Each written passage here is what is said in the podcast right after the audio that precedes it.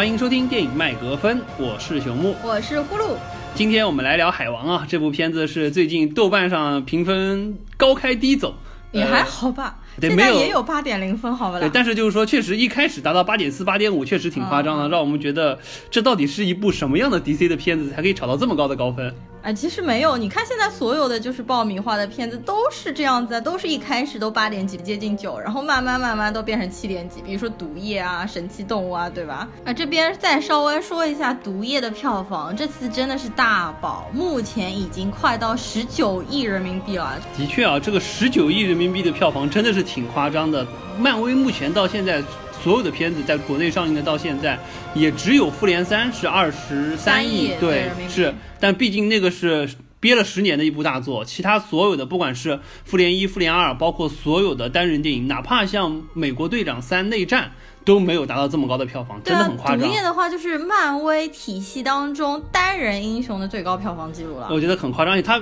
制作成本也很低嘛，只有一点几亿的样子，所以说真的是血赚啊。要说制作成本低的话，这部《海王》也是制作成本很低啊，有一点六亿成本。哎，这个还挺让我惊奇的，因为感觉这部片子实际上视觉的视效奇观性很强，对的，感觉就用了很多的特效去做，结果居然成本才这么低。对的。这边其实我们一会儿会详细的来讲一下温子仁导演，对吧？因为他常年都是受那个低成本的控制，所以他就养成习惯了，拍所有的电影都是低成本。省钱小能手是吧？对，理财小能手啊，被大家称为。海王的话是温子仁第九部长篇电影了，然后温子仁应该也是属于我大概十年前开始看那个悬疑恐怖片。比较入门早接触到的一个导演，这个我们在之后会详细的讲一下。我先来说一下《海王》的票房吧。国内上映的第五天，现在国内的票房是八亿人民币，网上预测最终票房也有可能会达到十八亿人民币，就是和《毒液》不相上下我觉得有可能，我觉得有可能，因为毕竟现在才首周刚过嘛，嗯而且现在口碑还不错，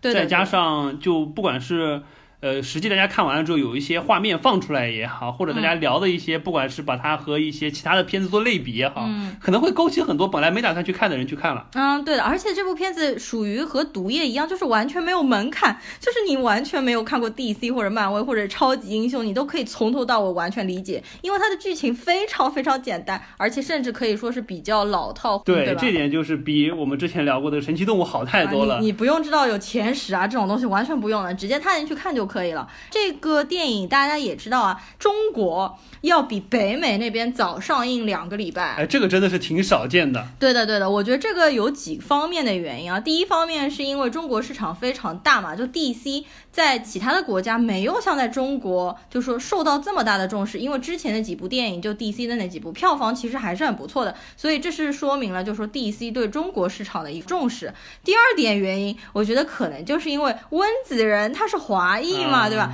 他其实来中国见面会的时候，嗯他还有说自己是 I'm a Chinese 这样子，对然后说什么来中国见父老乡亲，来见什么祖国的大好河山啊。所以说他把中国就是这次提前首映两周，可能也是有一点这方面的原因。第三个原因，我看到温子仁的采访里说，他说他想在北美那边放到圣诞节的档期上映啊，因为他说《海王》其实是一部家庭类型的电影，所以适合圣诞期间呃就是全家人带着小孩儿一起去看，就全年龄段都可以看呃。从画面和一些分级程度上来说，确实是适合全家去看了。它很适合全家去看啊，对吧？除了当中有一点惊悚恐怖的场景，不过其实还可以，我觉得还蛮适合家庭去看的。而且因为他之前不是导了那个《速度与激情七》嘛，《速度与激情》本来就是那种家庭电影，天天要说 We are family。family。对，所以这部他想在北美那边就放到圣诞节去上，我觉得也是呃，对，我觉得北美的定档可能早就定好了，因为一般来说圣诞季就是圣诞节之前一个月开始嘛，差不多是他们已经定过档的。至于中国这边提前的话，我不清楚是片方有一些考虑，还是说呃温子仁也启动了起起到了一些影响力，想要怎么样？然后我反正看了一下，除了在中国是全世界最早上之外，在比中国再早的是十二月二十六号，在伦敦有小规模的点映，然后在巴西那边有一点点映，但是剩下所有的国家全部都比中国至少要晚两到三天。美国的话更是晚了两周之后。得难得咱们有一个第一时间预览的感觉。对对对，就这算是这部片子致敬我们的《西游记》吗？让我们早一点看。对了，温子仁在见面会上说，小时候超爱看《西游记》的，《对，这部片子真的是这个，西游记》啊，宝莲灯、啊，对，就就海王龙就宫啊，一言以蔽之，感觉就是画面上就是一个海底的嗯《阿凡达》，嗯，然后从这个不管是音乐的一些踩点也好，包括一些动作设计也好，活生生的就是八六年的《西游记》，很多人物的造型和这个定位也都是一模一样。就是最后，反正一直看到最后，那个海王突然之间耍起了那个三叉戟，就是那个金箍棒。真的是，哎，我觉得这个全场，我周我周围的人都异口同声说孙悟空真的是网上太搞笑已经有很多了。P 图 P 出来了，这个感觉。对对对对对，而且他本来就长得很像徐锦江，，所以我觉得温子仁他说只是就有借鉴一些《西游记》，我觉得还是他过于谦虚了，他是大量的借鉴，哎呀，这而且它里面那种什么海底世界就很像虾兵蟹将。对，很夸张，很夸张而且那那个里面的造型真的很像很像，只是说现在是用特效做出来的很好看，当年《西游记》就比较蠢而已。啊，因为这次国内比国外早上了半个月嘛，所以说现在 IMDB 上面打分只有三千多个，估计也都是我们这边地哎，区这倒是啊，难得有一次对这个，而且国外没得参考，很少见的。IMDB 的打分比豆瓣高，IMDB 八点四，三千多个，估计也都是中国人去打分。嗯或者是然后华人去刷的。对对对，然后那个我们之前一直讲的 MC 就是影评人打分，并没有出，这个要等到半个月之后再看了他们影评人到底打分是怎么样的一个情况。说到 IMDB 嘛，你知道我在海王首映的当天打开 IMDB 的那个网，居然一个海王的消息都没有，就首页上面，首页全部都是漫威 Endgame，就是漫威的那一部预告片出。呃，好吧，漫威这个招数玩的是不错，让我想起了就当年说什么汪峰的《我想上头条》一样，啊他就死都上不了头条。对的呀，然后那次很神奇，我在想，咦，怎么都是从头到尾全部都是 Avengers Four？漫威还特地选在海王上映的同一天，一边是把 Avengers Four 的预告片放出来，一边又把 Captain Marvel 惊奇队长那个 Brie Larson 演的惊奇队长的预告片放出来，然后他故意刷屏，你知道吗？就让海王登不上首页，太神奇了哎所。以可见漫威和 DC 这个当中差的真不是一个数真的真的量级。，而且你可以想象，他们一定是故意而为之的。反正漫威的预告片我们也看了嘛，对于最后蚁人出现就，我还是蛮期待、嗯大家还蛮期待，大家还蛮期待的。对对对，因为我我一直蛮喜欢蚁人的嘛，前两期我们聊蚁人的时候也说过，所以我还蛮期待就是蚁人在里面的作为。OK，然后我们现在再回来就是聊《海王》这部电影。好，那我们接下来先来说一下导演温子仁吧。《海王》是温子仁的第九部长篇电影，是第三部非恐怖片，然后也是他拍的第一部 superhero 超级英雄电影。所以说你就可以知道，其实温子仁花了大部分时间都在拍恐怖片系列。对，包括我们国内对他最知名的应该就是《电锯惊魂》系列。嗯，《电锯惊魂》实际上只有第一部是他本人亲自导的，之后的话他就是主要做编剧和制片。我可以稍微先来讲一下温子仁就对我的影响，因为我本身就是很爱看恐怖片的。温子仁应该是属于我从十年前就开始比较关注的一个导演。我当时可能那时候年纪还小，恐怖片看的还不是太多，所以当我第一次看到《电锯惊魂》第一部的时候，真的是惊为天人，尤其是结局的时候，对惊得下巴都掉下来了。我我我是真的被惊吓到了。我我觉得现在很少有人说没有在剧透的情况下去看《电锯惊魂》，因为《电锯惊魂》太经典、太出名了，可能现在很多人去看已经知道结局，不剧透了吧？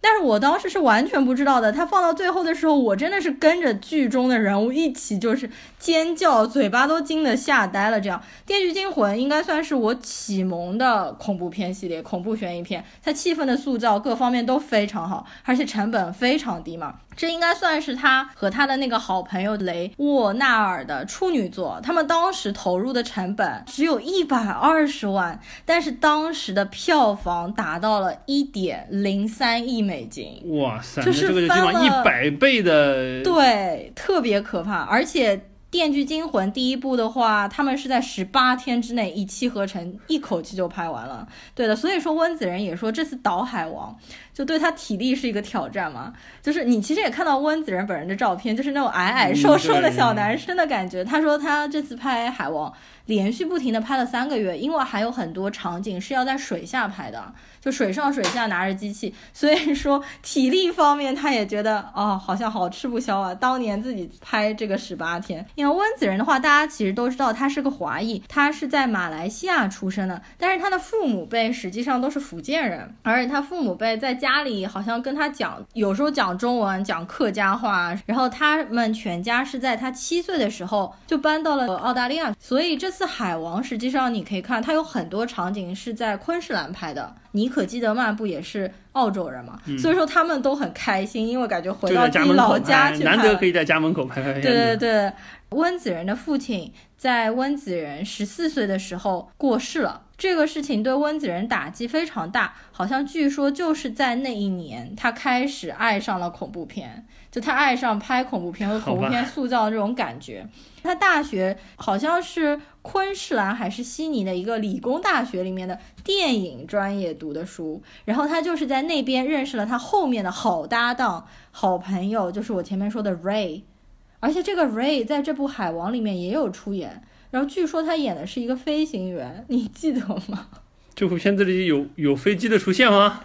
就是好像就这一点点，好像是飞行员什么被。打晕过去，然后什么我没有印象，没什么印象，没什么印象，感觉大部分都是在水里的。反正就是他和他的好朋友写出了那个《电锯惊魂》，非常惊为天人的那个剧本，然后被人看中。《电锯惊魂》之后呢，他执导的第二部恐怖片就是《Dead Silence》死寂。死寂和《电锯惊魂》都是你可以看到他很喜欢用玩偶去操纵木偶。死寂整个就是讲。操纵人偶，在《电锯惊魂》当中也是有那个非常经典的脸上有两坨腮红的老头子的形象。我觉得如果真的完全没有看，就补第一部就行了。第二部到第八部，我觉得和第一部都没有办法相比。完了之后，他又拍了《潜伏》一二三，在《海王》里面，这一次演海王的弟弟的那个演员 Patrick Wilson，他实际上就是温子仁的御用演员。那个演员他其实就是从《潜伏》里面开始第一次合作，他和温子仁一路合作了五部电影。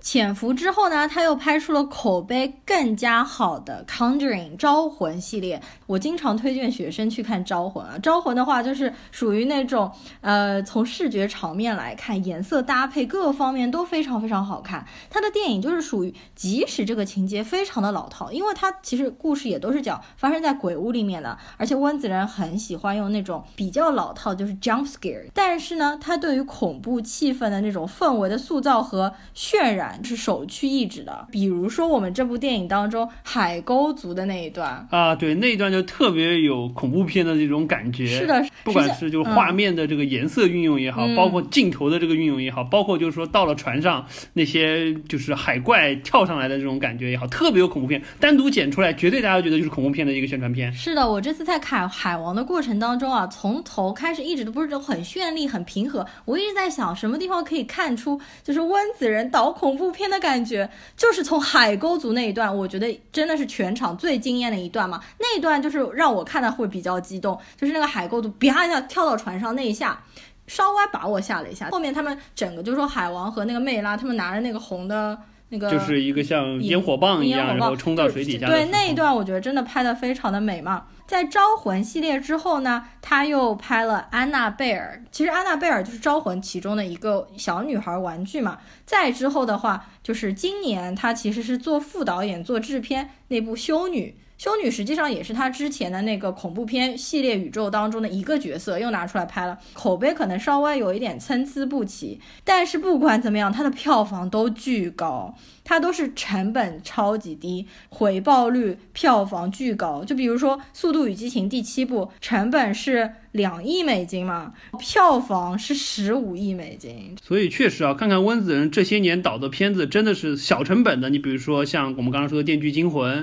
对不对？一百二十万美金的这个预算，结果拍了，结果就票房一点几个亿。包括像《潜伏》一百万的这个预算，然后完了之后票房九千七百万，接近一个亿了。嗯。再包括稍微中成本一点的，你比如说像《招魂》两千万，结果票房有三点几个亿；刚才《速度与激情七》两亿，然后完了之后票房十五个亿。包括这一部，我们可以看到它的成本大概是一点一点几，一点六，一点四还是一点六吧？一点六。对对对，现在实际上就中国的票房现在已经八亿了。嗯，也就是说，奔着光中国的票房就肯定是足够收回本，还有还有盈余了。然后再加上全球的票房，实际上特别夸张。也就是说，实际上是比较少的这种从小成本、中成本、大成本制作的片子，都可以说有一个非常好的票房回报率的导演，而且口碑确实一以贯之，都还不错。我还看了一下温子仁的采访嘛，他指导这个成本如此低的《电锯惊魂》和指导这个成本还比较高的，比如说像《速度与激情》和这个有什么不一样的感受？他说，虽然说成本上面差的挺大的，但是其实拍电影的风格、程序什么都还是一样的。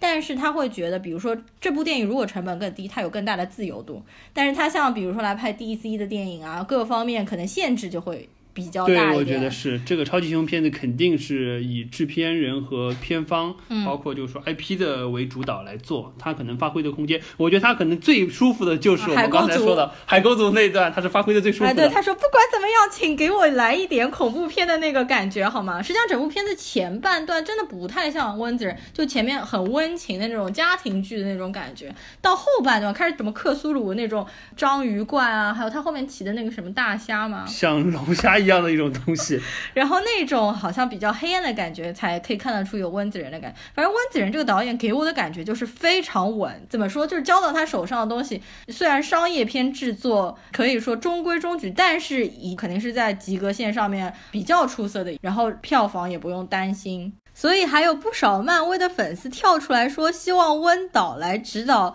复联五》，你知道吧？因为《复联四》的预告片不是出来过了吗？然后他们说希望温导来导《复联五》，名字叫做《招魂》。好的，说完导演啊，我们接下来进入演员环节。呃，这部片子我想演员大家最熟知的就应该是我们的海王本人，也就是呃《全游》里面的马王，对，叫杰森·莫玛。嗯，对，这部片子怎么讲？整体感觉实际上和。马王里面就是那个《全游》里面马王的造型很像，也是赤裸的上身，然后也是一头乱发，而且身上纹身很多，对，特别特别夸张。而且我觉得这部片子里实际上他的肌肉感觉不如马王当时那么夸张了，有没有？我也这样讲，我也这样觉得，我不知道为什么。我不知道是因为这个光的关系呢，还是说因为纹身太多了，所以说不显得肌肉发达了呢？还是说是因为这个沾了水，沾水太多了之后也不显得肌肉发达了？我觉得他好像感觉看上去稍微清瘦了一点。可能是这部片子需要有太多下水拍的，这个比较辛苦吧？不知道哎，我跟你讲一个非常惊爆人的八卦，就是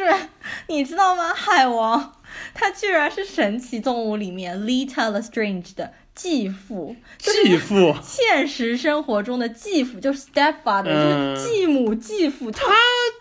他年龄也没有多大呀。对呀，就我知道这消息的时候真的很震惊，你知道吗？就是。呃，因为他娶了 Lita the Strange，他的母亲，但是那个母亲就比海王要大十几岁。杰森沃玛，其实你一看上去就知道他的呃魂很多，就这个人种就是偏太平洋岛国的那种感觉。对我查了一下嘛，就是说他的人种混 German slash Irish slash Native America，就他混夏威夷的土著，然后混德国血统、爱尔兰血统，还有呃非裔美国人的血统，就基本上就是你看。他长相就知道，而且他演这个角色还蛮适合的，因为他演的海王的这个角色就是属于半人类、半亚特兰蒂斯王子、半人半海人的这种感觉。然后他自己又说，他从小一直是好像在夏威夷那边，大家都说他太白，但是他去了美国之后，大家又觉得他太黑，就是所以说温子仁说。他非常适合演海王这个角色，甚至温子仁都说自己也是类似于这样的嘛，因为他是一直是移民家庭的，他又是华裔，在美国生活初期融入不了各种各种各样的文化氛围当中，所以他就自己也很能理解海王这个人物的一个心态。呃，我不太清楚，就是说这个漫画当中设定是怎么样啊？实际上我们可以看到这部片子里，也就是可能就是因为他演的海王，所以说必须他爹就得是一个呃明显就是不管是毛衣人也好，或者者说是就是澳大利亚或者是澳洲某个岛国上的这个相当于这个灯塔的守望员。呃，就原来故事当中不是澳洲，虽然它拍摄场地在澳洲，对，反正就就就反正就太平洋上岛国上，对对，因为你可以看到，就 Nicole Kidman 实际上是一个典型的白人的，而且是那种就如此标志的白国，就是白人的这个女性，作为就说亚特兰蒂斯的这个女王。出现，你不觉得她这个演员就和她父母比起来，完全像她爸，和 Nicole Kidman 这个演员实际上相似性特别低吗？啊，还好吧，他也其实我觉得他现在长相好像越来越西化了呀，就是越来越。感觉反，反正你知道吗？就是杰森沃玛，你看你第一眼看上去，比如说你看《全游》里面那种这么彪悍，你会觉得这演员平时也是这种彪悍，实际上根本不是，他就是个逗逼，你知道吗？他就是傻大个，他就是真实个人情感来出演海王，因为海王其实我们也可以看到和之前 DC 那种塑造的黑暗的，比如说完全不一样，边超那种人设，就内心很有思想斗争，是是完全没有，他就是一个傻白甜，就是。一个傻大个的这种感觉啊，跟鱼讲讲话。对，我觉得这个这个这个角色真的是蛮颠覆 DC 之前，因为 DC 之前所有的英雄就是存在主义危机，对不对？有很强的内心阴暗的成分在里面。对，实际上以海王这个角色，他本身的人物设定，他应该也是一个非常有存在。主义危机的感觉，因为以他这种混血的状态，然后夹在就是说亚特兰蒂斯和就是说地球就陆地人之间的这么一个状态，很容易产生这个问题。结果这部片子实际上把他塑造的形象明显就是往这种对吧欢乐逗逼的形态去走。是的，可能是因为演员本人的气质就是这样吧。反正说他在剧组里的时候，他跟所有的人都会玩 practical joke，就是所有人都会恶作剧。他说除了妮可基德曼他没有恶作剧之外，所有其他的演员都已经被他恶作剧过。就是如果你去看他的 Instagram 或者是他的那种社交网络上面，他全部都是非常逗逼的照片，而且他一笑起来就很可爱，就完全和他本人那种。高大魁梧的气质就还蛮反差萌的那种。然后我们再说一下他在这部电影当中好了。我先说一下啊，就是因为我自己是哈迷啊，所以我看这部片子的时候，除了大家所说有很多，比如说《阿凡达》《星际迷航》啊，《西游记》的感觉，实际上它还是有一点点《哈利波特》的感觉。哦，是吗？你不觉得吗？就是一开始他在水族馆里面。啊，他那个他小的时候在水族馆里面和鲨鱼对话，对啊对，那一段完完全全就和哈利波特小时候魔法觉醒那一段一模一样，也是在动物园里面，也是隔了一块玻璃，只是哈利波特唤醒的是蛇和蛇通话的能力，蛇老腔嘛。那么这个海王就是和鲨鱼通话，就是鱼老腔嘛，对吧？差不多的，而且也是有同伴小伙伴欺负他推他。哈利波特也是一样啊，对对对，这段特别像，就也告诉我们就多学一门外语还是挺重要的，不管是外国人的还是外外来物种的 都是。对，包括海王最后不是去拿山三叉戟那一块吗？呃，不是有一条好大好大？对，那个特别奇怪，就那个是什么东西？那个就没有出现，就是说这个怪物的全貌，但是感觉是就很就又像海星，然后又海星。就是胖大星的那种啊，就是它，因为它星星嘛，它不是不是不是它的那个触手实际上挺像海星的触手，但是它上面又是有很多鳞甲，就应该是可能有点像克苏鲁神话当中的某种奇怪的深海的一种怪物吧，我不清楚，但是没有出现全貌，但反正总而言之。这个和他说两句话，突然发现，哎，原来你懂我，对不对？这这这边我就震惊了嘛，怎么什么鬼？就是因为那条鱼在水底下面一千多年，没有人跟他聊天，太寂寞了嘛，所以说有人跟他讲两句，非常非常开心，是吧？而且你想，堂堂这个亚特兰蒂斯的女王在那边，对不对？折腾了几十年都没有搞定的事儿，他过去和他聊两句话，就轻轻松松搞定了。这个实在那段真的不得不说，反正老是让我想到哈利波特可以和蛇对话，蛇老枪啊什么。之类的，因为是有那种技能，是一般存在于非常罕见的少数人之间才能拥有那种技能。反正那段是我觉得比较草率了，就是这么快就，我不知道是因为成本、时间的问题还是怎么样。啊，然后我还看到很多漫画里面，因为不是说它可以和鱼交流嘛，所以经常这点被人用来吐槽。就原漫画当中，经常有人会跟海王说：“就你你不能吃 fish and chips，因为因为你可以和鱼说话，那你吃了这个 fish and chips，鱼不会很伤心吗？”然后海王都很气，说：“实际上我不会和鱼说话，因为鱼的大脑结构太简陋了。”他说他是用心灵感应去控制海洋生物，他只能。和海洋里面高智商的生物，比如说海怪啊、鲨鱼啊、海豚之类的交流，那普通的鱼它还是可以吃的。好吧，就是那种七秒钟就啥都忘了的就可以吃了是吧？其实我还查了一下他的简历嘛，就除了 Game of Thrones，他很多片子都是在夏威夷本地拍的，因为他本来就是夏威夷当地人嘛，而且他拍的第一部片子就是《Baywatch》。啊，好吧，就是《老友记》里面千德勒和那个 Joey 特别喜欢看在海边奔跑，大胸美女在那边跑的那个。然后他应该作为大胸美男在里面演那种海边救生团。反正他因为是在夏威夷出生，所以他冲浪水性各方面都非常好，就选他来演海王还是非常适合的。接下来我们就来说一下剧中的女主角，叫做魅拉，演员名字叫做 Amber Heard。你原来知道他吗？说实话，从来不知道这个，他也没有看过他之前任何的片子。而且这一部，说实话，这个大家一直说惊艳了所有人的美拉。说实话，我也没觉得这个角色有特别的惊艳，反倒是觉得有，就是和这个黑寡妇的这个造型定位。特别特别的类似，包括他很多时候就是特定镜头下的表情，包括就是说那个角度下拍出来他的整个面部的这个状态，真的和黑寡妇特别像。我也是，就看整部电影当中过程，我时不时让我错觉就是黑寡妇嘛，就寡姐特别像，因为寡姐一开始出来是嗯红发，就是中长发嘛，当然她的头发会更红，就是魅拉的头发。你不觉得？就反正我看预告片的时候啊，我就觉得这不是小美人鱼吗？确实是，就红的头发，然后绿的这个对绿的衣服嘛，就完全就是迪士尼的小美人鱼的造型啊。其实我觉得还是蛮美的。她在剧中可能红发，我觉得稍微有一点点中二，但是她本人是金发嘛。Amber Heard 的电影我是一部都没有看过，但是我为什么会知道 Amber Heard？又要说到神奇动物了，我就不知道为什么这两部剧的演员这么带干。Amber Heard 是 Johnny Depp 的前妻哦，这样对，然后。我知道他是因为啊，的话，他要比 Johnny Depp 小小二十岁左右。对啊，因为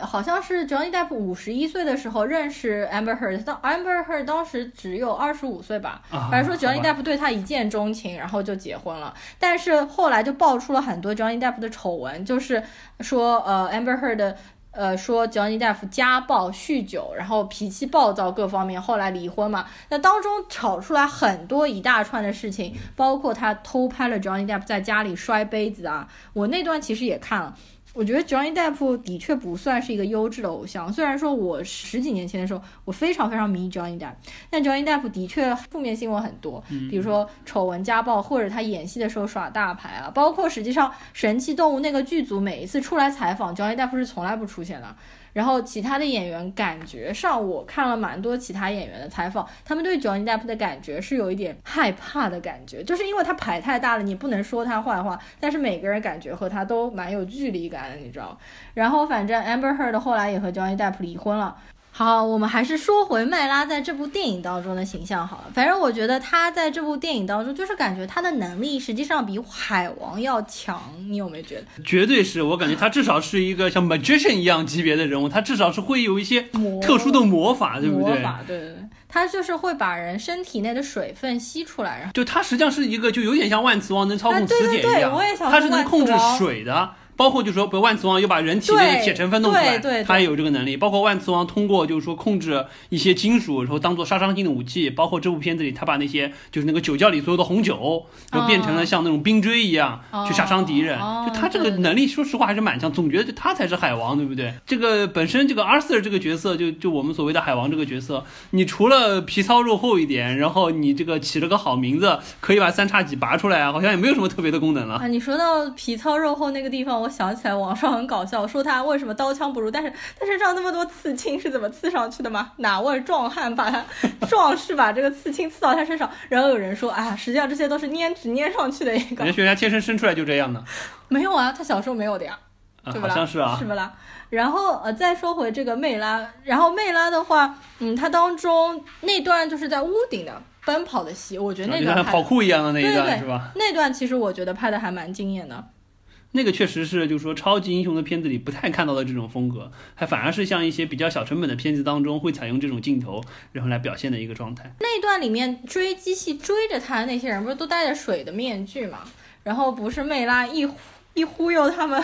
把他们那个面具一披，然后他们就漏水漏的一塌糊涂。对，这个一直让我耿耿于怀。甚至还有一个最后不是投身到马桶里面了吗？对对对，太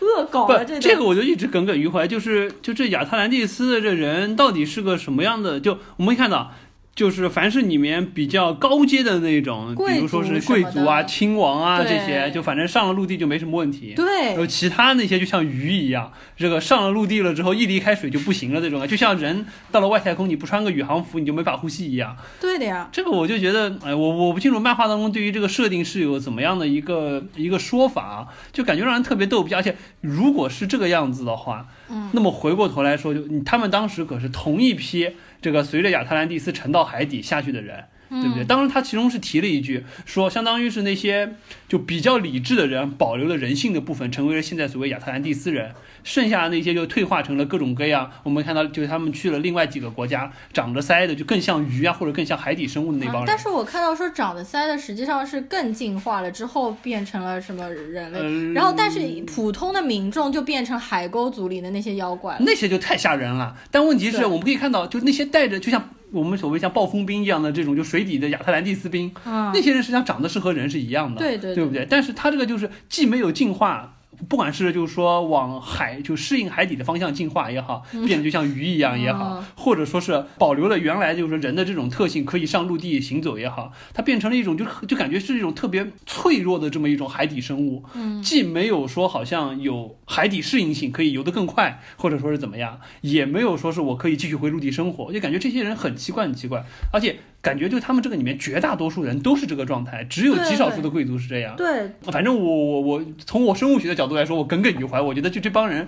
你你这个到底是进化还是退化？你还是说是适应性，还是说你本身丧失了很多本来应该有的能力？就特别夸张，我觉得。反正我也是整部电影就带着这个疑问看下去的嘛啊，然后我还刚刚想到，不是那个面具弄裂了裂掉那个人，不是投身在马桶里嘛？我突然想到，这个人投身在马桶里，他接下来要怎么回到海里呢？他就没有办法离开马桶了，是不是？对，而且就说到这个的话，我还想到另外一点，是我脑洞大开。我当时看的时候，我就想到这个点，我就不禁想笑。就里面不是有，就是说这个他们，尤其是海王他们，就说下了海水了，下下到水里面之后，去和油一起在往前游嘛。而且游的速度非常非常快，包括他们在一些就是说对打的比赛当中，速度非常非常快。啊，对。实际上当时让我很纳闷一点就是什么，就是说鱼往前游，实际上它是会有鳍去摆动，然后完了之后去把水往后推的。但是他们是没有任何的动作。你比如说啊，呃，你比如说我们回看一下漫威里面，钢铁侠能飞那是有火箭推进，对不对？然后雷神会飞，他也要把他那个锤子给悠起来，感觉像是这个锤子带着他的力量往前飞。他在水底一点动作都没有，就感觉像是什么？我的第一个感觉就是。大哥，你是放屁靠放屁的动力往前游的吗？怎么速度如此之快，就浑浑身僵硬的就摆出像超人一样的姿势，就开始往前飞速的往前前进，你知道吗？因为就我在想，你的潜水艇你在水底下前进，你需要往后喷什么？你要往后喷水，对吧？你难道是你是菊花往外喷水吗？就感觉很奇怪，我在这一点。好像一般，不然的话，如果游很快，也会有脚的摆动。对啊，就好歹有点摆动嘛。他这就感觉完全没有。我当时就反正脑洞一开，我看到这个之后，他所有摆出这个姿势往前游的，除了那些什么骑着海马往前游的比较正常，就单体这个独自个人往前游的这个僵直的状态，我就一直在想这个脑洞，我觉得特别的好笑。我觉得可能这也是温子仁想要简化这部电影，他没有考虑那么多。就比如说温子仁还说，就是说海底下的人讲话的时候，是不是从嘴里要冒泡啊什么之类。然后他说这些。我都简化掉，就是让他们还是像正常人类在超级英片不讲究这么多，不要讲究那么多了，不然拍起来你要符合生理或者生物学就很难拍。好，那我们接下来再稍微讲一下其他几个演员吧，剩下都太有名了，我们就不用大力讲了。比如说威廉达福啊，然后 Patrick Wilson，就我前面说的温子仁的御用，还有就妮可基德曼嘛，这个实在是太有名了。我们可以稍微来讨论一下他们三个人就是在这部戏当中的一些角色嘛。就威廉达福在这次里面演的是一个就是海王的导师型人物，就 vocal。对这个，反正他这个角色怎么讲？这个定位对被？大家大家吐槽了无数遍，就像这个当年教孙悟空的这个老师一样，就菩提老祖的这种感觉，对不对？从小教他武功。反正我给我感觉这个形象非常中国化，不管是他的发型，他穿的衣服，就是他对头上那留的那个个发型就非常像日本的那种武士的那种我平我觉得像我们中国的就师傅的那种感觉，其实让我想到就是《功夫熊猫》里面那个师傅那个啊对也有点那像也有点像。浣熊小浣熊那个师傅，特别有中式的那种感觉。包括他就说教他那一套棍法，真的 就那个三叉戟真的就是一套棍法，所有三叉戟那三个叉尖儿应该用上的冲刺的技能一点都没有用上，完全就是像棍在那打，包括那个像金箍棒一样抡起来那个技术，哎呀我的天！接下来我们说一下谁，就是那个 Patrick Wilson 在里面演他的弟弟哦。我不得不说，Patrick Wilson 实际上比海王年纪大八岁，但是他在里面演他的弟弟。真的假的？对对对，就是我觉得这部片子的美颜效果非常强烈嘛，特别是在水底下，水底下特别明显。就是他们这个贵族哦这个脸就像美美颜美白了之后又去了皱纹。Patrick Wilson 在《潜伏》啊《招魂》里面，你可以看得出来他是个中年人嘛。那这部片子里面怎么感觉是美少年呃，的感我觉得可能就是这个海底这个形象塑造啊，就像就所有的特效的用的用力的方向，就像不管说阿凡达也好，或者说像魔戒里面的精灵族也好，就是奔着那个方向去做特效的。所以说就脸部的优化就特别好，就磨皮磨到对，就磨皮磨到无以复加的那种。然后我们来说一下 Nicole Kidman，也是不老女神，她她已经五十一岁了，就是你完全看不出，看不对，感觉就她和海王站一起，撑死就是个姐弟，对不对对对对，真的看不出。而且就尤其他上岸了之后，就是说醒过来之后那个状态，嗯，真的是一点都没有这个年纪的感觉。是的，就是他们最后找三叉戟那一块儿，不是 Nicole Kidman 突然之间一头白发出现嘛？完全就让我们想到蚁人里面，就是对。蚁人的那个帐篷到量子空间去找到了他妈的那种感觉，是非常非常像。那段，其实整个和蚁人的剧情情节都还蛮像的真的蛮像完全像这部片子里里感觉就处处都能看到，好像似曾相识的设定也好，或者场景也好。是的。说到三叉戟这一段啊，就是他拔三叉戟的这一段，让我感觉是整个电影当中稍微比较突兀的一段，因为他前面感觉铺垫了那么多，就是先抑后扬，我以为他在拔三叉戟这一块会制造很多重重困难，然后他克服了困难怎么怎么样，然后完全没有一稿，就是和里面那条鱼对话了一下，然后他就瞬间拔起来了。呃，实际上说到这一段，我稍微展开说一点我的想法啊，因为我们刚才也提到，这部片子相对而言，呃，好处是没有观影门槛。而且相对看起来就很流畅，嗯，包括作为一部就是说独立的超级英雄片子，就整体感觉实际上和当时漫威去拍雷神系列很像。同样是一个带有神话色彩的，而且又是一个画面上有一定的冲击性的。当然，这个冲击性实际上比当时就是说海王他呃不，当时就是说雷神他们做的那个相对更有观赏性一点，因为海底实际上用了很多新的技术，包括在色彩绚丽度上面强了很多。但是让我比较失望的，实际上就是感觉这个故事前半段说的还 OK，而且比较顺。到了中间这一块儿，相对而言也比较合情合理。就比如说他弟弟奥姆王，他是要去，我要去和人类宣战。那么我要做的是什么？就是说海底七个王国，我要联合半数以上，我要统治四个王国。不管是我就说去联合他们也好，或者说把他们打败了臣服于我啊，反正我要拿到半数以上的票数，干的事儿都还比较正常。但是自从他去拔三叉戟这一段，嗯，也就是说，或者这样说。当这个温子仁满足了他的私欲，拍完了那段恐怖的海沟族了之后，就有点乱了，或者说是就有点不走心了。为什么？因为这个结局实际上就从这里往后，所有的故事我觉得没有收尾，或者说是没有把它应该凸显出来的背后的逻辑凸显出来。比如说他去拔三叉戟的时候，这个 Nicole Kidman 就和他说，这个三叉戟实际上第一，我在那边。几十年了没有拔出来，这个有个海怪守着，搞不定他，真难搞定，对不对？结果他过去说两句话啊，就搞定了，这个就特别扯。第二，他说这个东西实际上只有所谓的真王，只有的 True King 可以拔出来，或者说他也觉得我可能第一我是一个就是混血的，这个 Half Blood，我可能也拔不出来，我没有这个资格。第二，他说这个东西实际上我是我不见得有能力去驾驭它。然后他妈就和他说，实际上亚特兰蒂斯从来不缺。这个国王缺的是一个真正的英雄。嗯那么回过头来就对比什么样是就就尤其是这种东西，实际上就特别像中世纪神话当中所说的，就什么是 king，什么是 hero。那么回过头来看，你像包括他名字叫 Arthur，对啊，他去拔这个东西，就和当年亚瑟王去拔时钟剑一样。对，那么回过头来看看，你想想亚瑟王去拔时钟剑，他背后的神话故事的逻辑是什么？首先，亚瑟王他是他是 true king，嗯，他是当年优瑟王的呃，这个独生子，而且是实际上大家不知道的这么一个独生子，所以他是带着皇家的血统去拔那把剑，轻而易举的拔出来了。而且之后他也是相当于是继承了王位了之后，去带着整个就是说，相当于那个时候还是就是呃凯尔特人的这个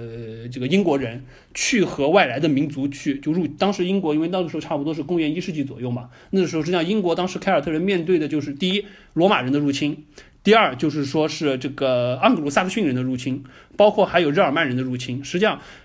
凯就亚瑟王实际上是带着就是说民族去和外来入侵者做战争的。他实际上是起到了一个国王。首先我是国王，所以说我能拔起这把剑。其次，我作为我的国王，我履行了我的职责，我带领着就是说我的子民们去和外敌入侵。那么回过头来，这部片子如果说按照这个套路，或者说是。按照这个逻辑去说，我还能拔起这把个三叉戟来说的话，即使你是 hero 也好，或者说你是 king 也好，那么你接下来要做的是什么？实际上就是说，你作为一个国王应该有的责任。即使我们去说，就是他的弟弟奥姆王，他做的这些行为，实际上让我们觉得有些过激。就比如说，你人类往海里面排放污水也好，或者说你人类实际上破坏海洋环境也好，我们需要奋起反抗。但是至少他这个东西反抗的行为对与错我们不说，他至少他负担起了一个国王应该尽到的责任。至于他的手段怎么样，我们再说。海王实际上把他弟弟打败了之后，完全没有再提这段这段东西。他把他弟弟打败事儿事儿就很乱，就感觉好像就是当年你就是当时你们在海底决斗的时候，你把我打败了，是因为我手里的武器不好。现在我把老爹的武器拿过来了，然后把你打败了，然后完了之后他妈就跑来说：“哎呀，你们还是好兄弟，没有关系，对不对？”我不清楚他后面如果说要再拍怎么拍，但是至少这一步就感觉留下了一个很大的尾巴。就是如果说你作为国王，你实际上你打败了现任的国王他弟弟。那你接下来你作为国王，你应该做什么？哪怕你最后留一个梗，就像什么，就像黑豹一样，黑豹最后瓦坎达说：“我我那么我作为就是说我现任的黑豹。”我应该怎么样去看待我们的技术？我们怎么样让就是说把看到这个国家可以去和世界融为一体，把我的技术贡献出来也好，或者说是就是说起到我在 Avengers 里面应该有的责任也好，在后面完全没有提。我觉得哪怕最后不管是彩蛋也好，或者打完了之后就是稍微留那么一个，就像黑豹最后结尾，他和就是他和他妹妹说：“我把这几栋楼已经买下来了，我们把我们的技术已经公开了。”他至少留一个梗，说明作为国王你应该做了你应该做的事情。那再回过头来说，就算抛开国王这一块儿，你说你是一个 hero，你是一个 hero，那你那你应该做的责任是什么？那我们常见的 hero 的责任就什么？比如说拔起时钟剑，一般说就就类似像勇者斗恶龙这种状态，你是要有一个强大的恶棍，就比如说和他对话的那个守护者的海怪，那个海怪可能就是一个实际上会危害到整个海底居民的人，他把三叉戟拔起来了之后去斩妖除魔，这也是一个方法，或者说实际上海底王。海底就是说，整个亚特兰蒂斯面临的一个巨大的危机，这个危机可能不是需要一个国王去解决，而是需要一个英雄去解决的。他拿起三叉戟解决了这个事情也是可以的。结果他拿起了三叉戟了之后，就莫名其妙的带着他的带着他的女朋友，带着他的老妈，然后骑着一个奇怪的龙虾走过去，把他当年的那些就是说这个他弟弟也好，包括他的就是说海底的那些原则上是他的子民的那些部队也好，打得七零八落了之后就结束了。就感觉这一块就特别尬，就至少我对于就是说类似像拔时钟剑这么一个状态，拔出来了之后他应该做的事情，我觉得实际上是做的就特别的偏，就感觉拔完了之后就突然变成了啊，We are family，我们还是好好的一家人的这种感觉，他母亲出来调和一下就结束了。所以说这块是让我觉得整部片子真的是就就恐怖的那一段海沟族结束了之后，后面该收的尾没有收好，或者说是想收一个相对比较和平的尾没有收好。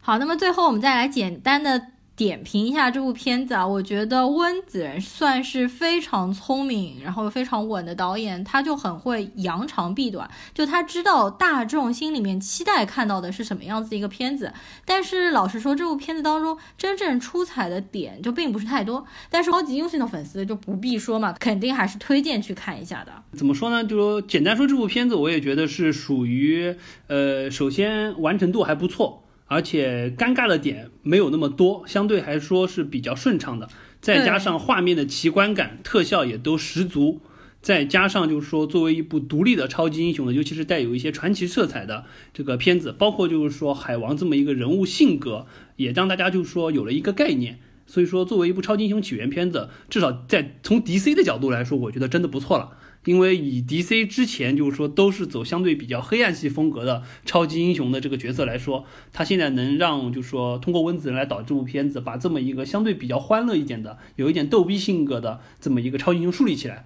还不错。但是你真的说要作为，就是说就把它去和漫威相比的话，我觉得 DC 的路还很远。为什么呢？我觉得可能从几个角度来说啊，我稍微展开一点说，就是首先我们看一下漫威，漫威实际上它可以说是从我们不管是说从这个漫威，我们说二十周年也好，甚至说更早一点的话，漫威实际上从一九九八年刀锋战士开始就已经有点开启了，它就说这种超级英雄的这种感觉。我们就说漫威二十周年好了，漫威二十周年，它现在累计已经有接近二十部电二十部电影了，累计的票房已经有接近两百亿美元了。这是非常夸张的一个数字，而且漫威基本上它现在的衍生作品每年差不多有十亿美元的收入，基本上就相当于一部，甚至说超过了一部普通的这个超级英雄的片子，嗯，也是非常夸张的。而且这里面就是说，漫威对于怎么讲，就是说它的周边的运用，它 IP 的运用，包括就是说这些衍生产品怎么样去卖，能卖到什么样的价格，现在已经驾轻就熟。我举个例子啊，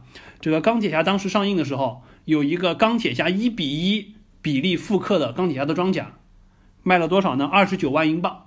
非常夸张的一个价格，而且是供不应求。这个就是属于漫威的粉丝经济已经玩到这个程度了。但是你回过头来看 DC，DC 实际上我们现在所谓的就是说，我们抛开当时我们现在 DC 大家认为最好的诺兰的三部曲，对不对？就是蝙蝠侠的三部曲不说，从这个二零一三年就 DC 开始启动它的这个 DC 宇宙，觉得漫威宇宙玩的太火了，它要这个迎头赶上。从二零一三年就是超人钢铁之躯开始，到现在那也就是一共也就是加上这部也就五部。这个从超人的钢铁之躯，然后再到就是说蝙蝠侠大战超人，再到正义联盟，再到神奇女侠，然后再到这一部，实际上整体上来说票房都不是特别的好。这个好像我记得印象票房最好的应该是边超，然后完了之后好像就是呃神奇女侠，然后再往后好像是超人。但是你接下来再再往下看，我们看到就是说 DC 要上映的是什么？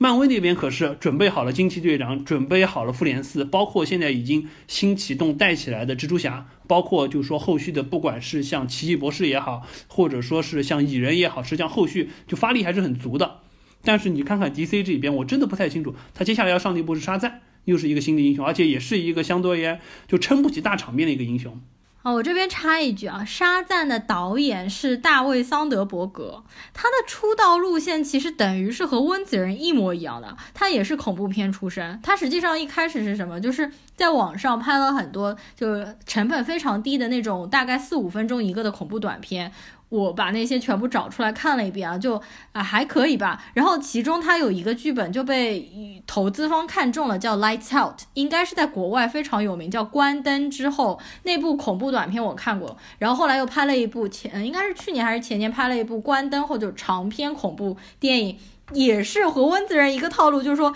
成本非常低，四百九十万美金，然后全球票房一点五亿美金。所以不知道为什么，好像 DC 那边的高层都觉得我们应该用这种拍恐怖片出身的导演来拍，就是说 DC 接下来的呃，我觉得真的就是把 DC 拍成恐怖宇宙。我觉得就真真的 DC 是属于一以致之的这种黑暗风格的东西，玩久了之后，抠人性的东西抠多了之后，他觉得可能就是哎，恐怖片的导演更善于说是。驾驭我们这些英雄的性格的塑造，对，即使是当然，但这部片子实际上，你看温子仁导出来的这个海王，实际上居然也是个逗逼的性格。他应该是看中了他们低成本高回报的这种特性，但是是正好碰巧这两个人都是恐怖片导演，而且温子仁也做了那个关灯后的制片，所以说温子仁其实和大卫桑德伯格他们本来就很熟悉，他们都是一个恐怖圈里的人是吧？应该算。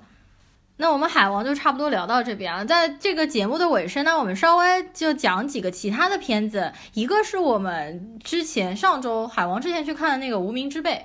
对，也是属于这个口碑爆高，我们慕名前去看的一部国产片。本来是没打算看的，后来因为这两天票房发酵实在太高了嘛，然后它超过了《神奇动物》好多，它现在票房已经快到八亿人民币，而神奇票《神奇动物》现在只有四亿人民币。不过《神奇动物》的全球票房还是蛮高的，全球票房已经快到六亿美金了。然后《无名之辈》的话，就看完其实整个观感还是蛮好的，还不错，还不错。但是就是说整个感觉非常像话剧，有当中几幕戏，特别是在天台。台上面什么？但是好在就这部片子整个演员的表现力还不错，但是确实是就是说有好几场真的是话剧感特别特别的强。嗯，然后其实我觉得并没有说吹的那么好，因为我觉得它本来是想拍成一个环形结构，但是它并没有形成一个完整的环，给我的感觉就不像昆汀之前那些，嗯，我们之前说我们国内其实有很多黑色幽默喜剧的电影都是像昆汀或者像是科恩兄弟那一些的，但是像他们那些导演，他们拍出来的每一条线都是有用的，互相是有关联的。但是《无名之辈》里面有几条线，我觉得是可以完全去掉，对，就是你去掉不影响剧情的。是我也不太清楚为什么就是说当中要加这些无用功在里面，实际上并没有说那些线，第一没有为这个几个人物的故事发展碰撞产生一些效果，也没有说那一块说给了这些演员一个特别强的表现力的地方，我感觉就是有一点做了一些无用功，让人觉得如果砍掉更好。对对对，然后我们接下来再说一。两部就是快要上映的电影，一部就是呃，英文叫《Searching》，中文叫什么《网络迷踪》？什么时候上来着？呃，十二月十四号，十二月十四号，这周。这这周周周五嘛，呃，《网络迷踪》是他当时在豆瓣上一下子爆出口碑的时候，我就看了，所以我是上上个月就两个月前，当时网上出资源的时候我就看了这部片子，是属于我看完觉得可以打四颗星，也就是八分的左右的，我觉得是。题材也比较新颖，而且整个剧本非常完整。如果大家感兴趣的话，喜欢这种悬疑片，就是有一点烧脑的，可以去看一下。而且这部片子方式非常新颖嘛，因为它全部都是在电脑和网络上面用那个电脑就是界面上面拍成的一部电影。就是和那个之前另外有一部叫做呃解除好友呃暗网那部很像，就整个从头到尾都是在电脑的界面上面拍成的一部电影，但是它比暗网拍的更好。但实际上，这样的电影好像其实更适合自己在家里面，就是对着电脑看，对着电脑看，感觉更真实，因为它的弹窗等等，它的画面界面做的就完全就是苹果电脑的界面，你知道吗？然后另外还有一部就是《龙猫》嘛，《龙猫》应该在国内公映也是十二月十四号。也是这周，然后龙猫就不用多讲了嘛。我觉得其实大家都看过，我们肯定会再去看一下的。嗯，就属于就像当年大家说还周星驰一张电影票一样，我们要还宫崎骏一张龙猫的电影票。然后反正龙猫的话，就单凭去看听一下音乐，看一下画面什么的，也值了。对，然后龙猫实际上是昨天在上海点映，就是在。上海是呃有见面会首映，然后我有朋友去看，就是在上海影城一号大厅嘛，全满两场晚上的，然后正式上映应该是到这周五。对，差不多这周五。这周五。对的，对的。然后我觉得应该不要错过这个机会啊！希望这部片子票房可以大卖，让就是说当年有情怀的人可以看到。我觉得过亿引进方大家，对我觉得已经已经足够了。作为这个引进方，大家觉得哎，这个事儿还值得做，可以让宫崎骏其他的片子再慢慢通过这种方式在国内上映一次。因为基本上宫崎骏的片子我们都是通过网络资源去看的，实际上挺可惜的。对。而且龙猫，呃，先上龙猫，我觉得也情有可原啊。龙猫毕竟相对而言可能是对大家来说熟知度最高的，对对。反正我这次还蛮期待去大荧幕上面看，就是他们那个小明，还有他妹妹，还有那个龙猫，对，在那边一千三百岁的龙猫，对对对，和那两个九百岁的小白龙猫，然后他们在那边弄那个把那个参天大树弄起来那段，包包括音乐，而且我觉得那段音乐响起来一定特别特别鸡皮疙瘩，肯定是。实际上我们前两个月去了上海办的那个龙猫展。就是官方那个吉卜力工作室在上海环球金融中心九十几层办了一个观光展。呃，上海中心啊，上海环球金融中心。啊，是环球金融陕哦，对对对，环球金融中心，环球金融上海中心更高呀，环球金融中心第二高的。然后他办那个展还蛮不错的，就是它里面有很多宫崎骏的原稿手绘，对，相当多的原稿手绘，还布了一个就是说缩小版实景的龙猫里面的很多场景，对对对，然后包括还弄了就是这个天空之城里面的那个天空之城的那个船，然后在它的就是九十几层的观光厅上。相当不错，就可以动的那个船会上下移动。这个展做的真的很用心，很用心。是的，还蛮不错的。不过那个展览在国庆节的时候就结束了，我们是踏着那个国庆节最后两天，然后去看的。那我们今天这期节目呢就到尾声了，喜欢的朋友请给我们点赞和留言，大家拜拜，拜拜。